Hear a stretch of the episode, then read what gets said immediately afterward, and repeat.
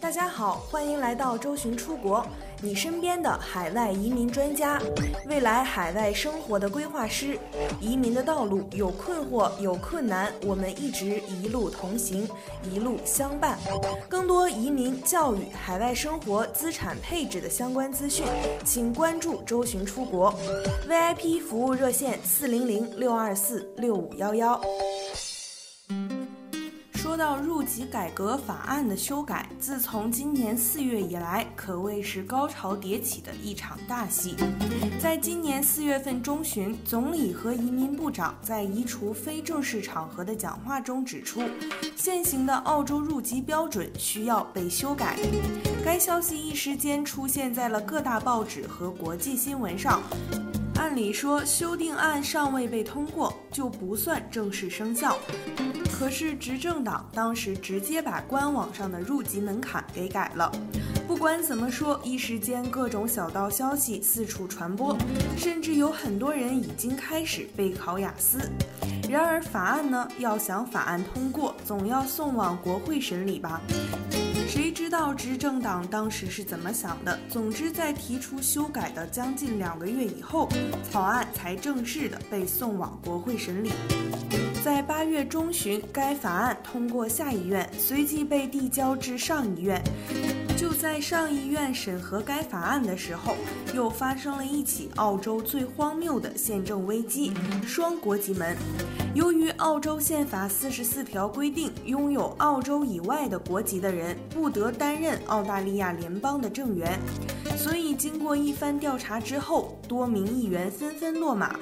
总之是一番慌乱之后，参议员的席位又一次发生了变化。而就在昨天，这场大戏似乎将要迎来尾声。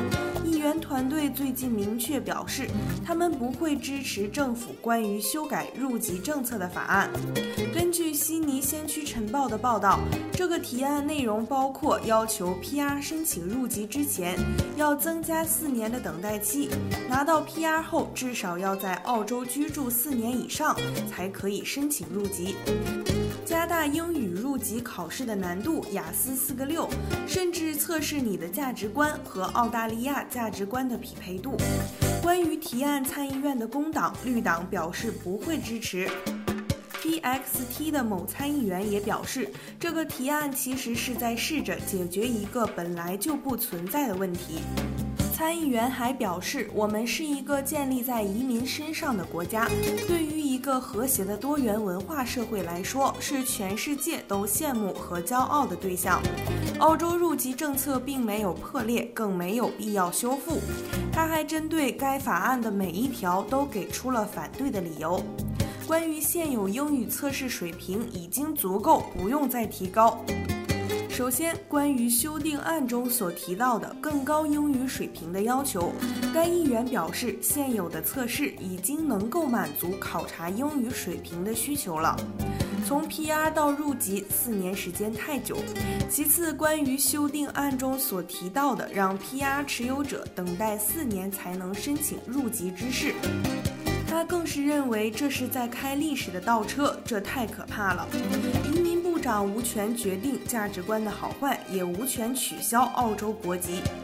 至于政府部门或移民部长，仅靠行政权力就可以决定是否取消一个人的澳洲国籍的权限，议员团队也表示反对。最终，议员团队反对给入籍测试加上参试次数的上限，强调所谓的价值观测试必须由最高院决定相应内容，而非移民部长本人。如果法案最终未被通过，执政党又开始漫长的讨价还价过程。那这些入籍申请将在什么时候开始审理？处理的效率如何？会不会又出现大量的复制粘贴？DIBP 的员工会不会因此有罢工？谁知道呢？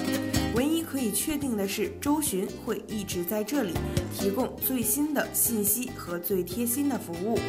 想详细了解自己是否可以申请澳洲移民，可以添加微信客服幺三九幺六二九五九五四。想时刻关注澳洲更多移民资讯，请关注官方微信公众号“周寻 Visa”。我们下期再见。